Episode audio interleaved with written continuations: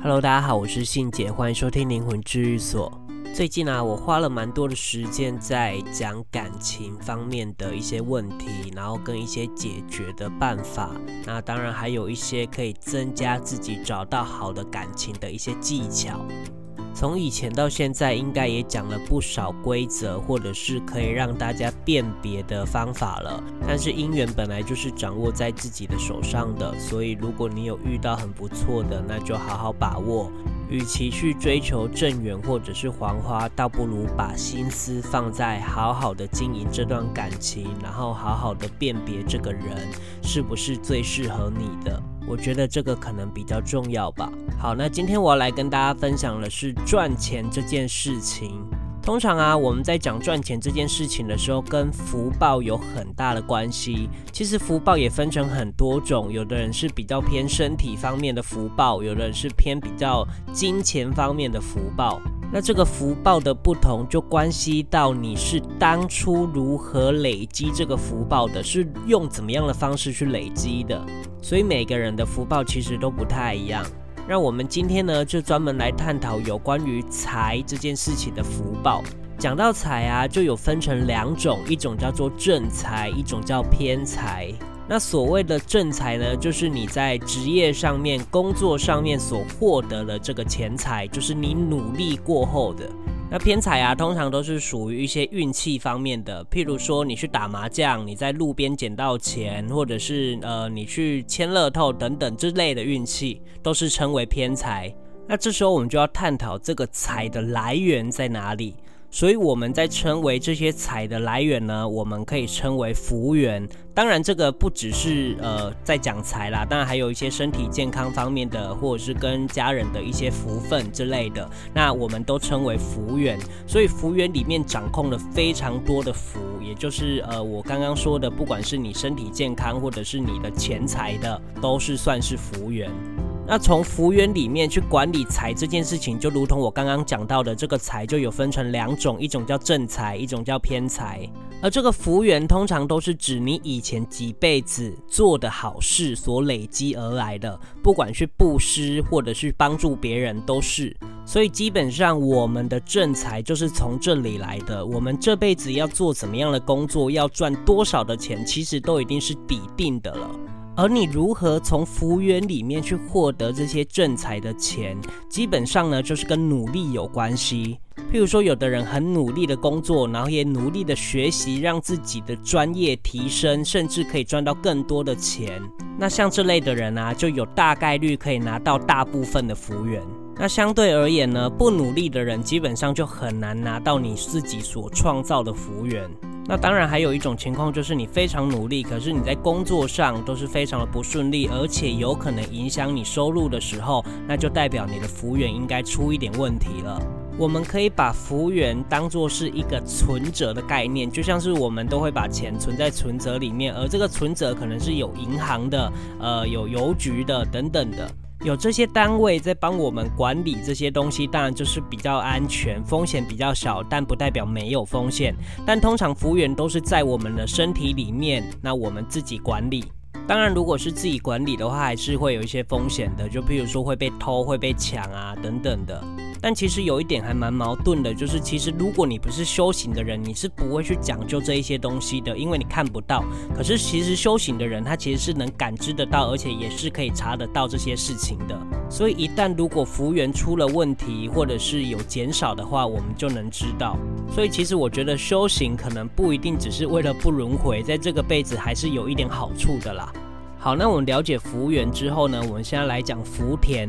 而这个福田就是福缘底下的一个分支，而这个福田是管控什么的呢？通常啊，福田的累积都是从人道里面去累积的，其实跟福缘有点像，但他们的性质有点不太一样，因为福缘都是上辈子累积而来，然后这辈子得到的福分，可是福田是这辈子你创造出来的，那你现世报有可能就会得到这个果。那当你这辈子做的好事，它其实也会分化成两种，一种就是直接种给福田这边，那另一种呢就直接给福缘，因为福缘都是上辈子的，所以有一天它还是会被用完的，就像是你存在银行里面的钱，有可能你没有再存进去的话，你还是会花完它。但累积福田这件事情，什么时候能得到这个现世报的好报，其实大家都不太一样。这个其实跟婚姻很像，就是呃，我要找到我的正缘，其实我也不晓得我什么时候可以找到我的正缘，我没办法很肯定的告诉你。但是这个规则，你只要记住，你就会往那个方向前进。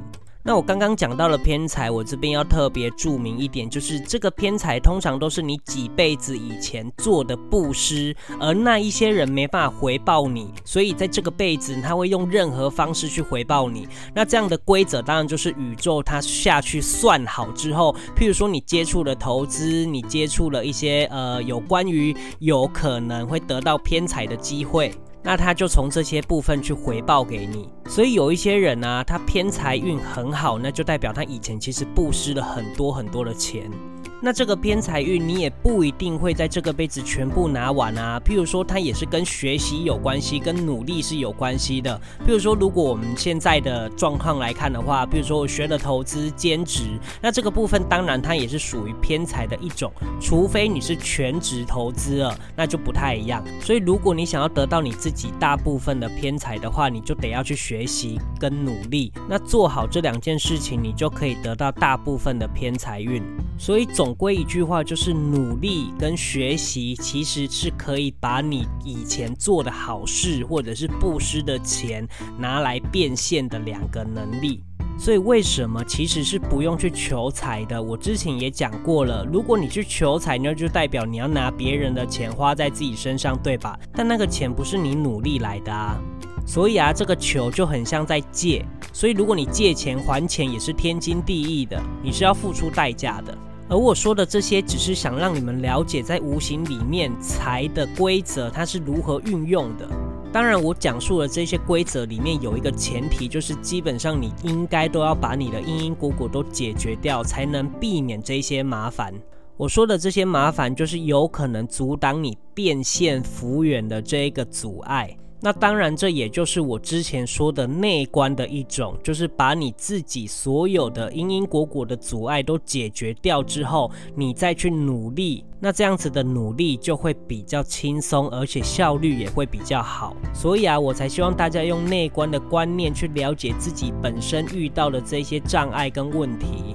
不需要去求财，也不需要去求钱，我们就是把这个阻碍拿掉，或者是找出这个原因之后解决掉之后呢，你再去努力。你去求财，他们是真的不会给你钱的，他们只会把你以后的钱挪来现在用，而且也不晓得他在期间会拿走多少东西。通常他们要拿走东西是不会过问的，而且有可能把你的那个福缘打开之后呢，然后也不关起来，然后就一直漏财。当然，我不想要把大家都想得这么坏，但是这的确是我们未知的风险。但这些都是我亲身经历过的，所以我希望大家也可以理解这件事情。我不是在瞎说的，而且说这些实话有可能还会得罪那些神明。可是我个人不怕，因为他们做的事情就是错的。但我也相信一定有很多好的神明存在的，有一些好的正体制的观念存在。但我们就是互相尊重就好，不要有上下之别。当然，这一集我讲出来的原因，是因为我想跟大家分享这些无形界的一些知识跟规则。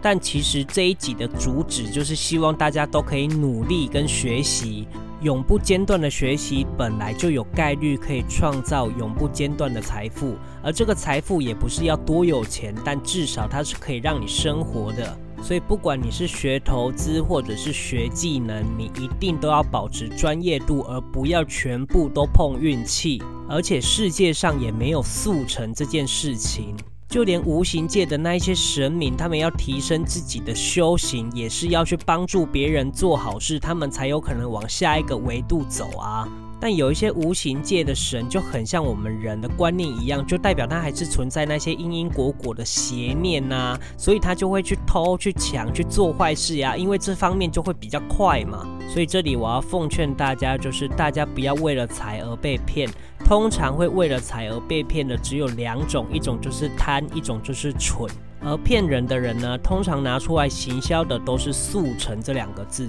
所以，如果你可以把世界上没有什么技能是可以速成的这句话贴在你的心里，或者是写下来放在你的口袋，偶尔拿出来看的话，你就不会被骗了。